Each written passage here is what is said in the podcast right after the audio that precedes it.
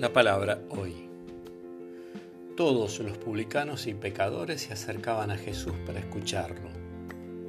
Los fariseos y los escribas murmuraban diciendo, Este hombre recibe a los pecadores y come con ellos. Jesús les dijo entonces esta parábola. Si alguien tiene cien ovejas y pierde una, ¿no deja acaso las noventa y nueve en el campo y va a buscar la que se había perdido hasta encontrarla?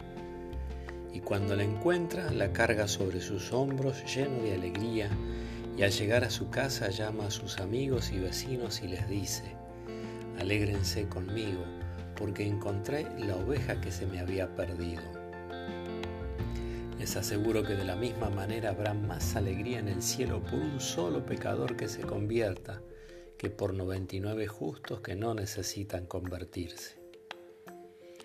Y les dijo también, si una mujer tiene 10 dracmas y pierde una, ¿no encenderá acaso la lámpara, barrerá la casa y buscará con cuidado hasta encontrarla? y cuando la encuentra llama a sus amigas y vecinas y les dice, alégrense conmigo porque encontré la dracma que se me había perdido. Les aseguro que de la misma manera se alegran los ángeles de Dios por un solo pecador que se convierte.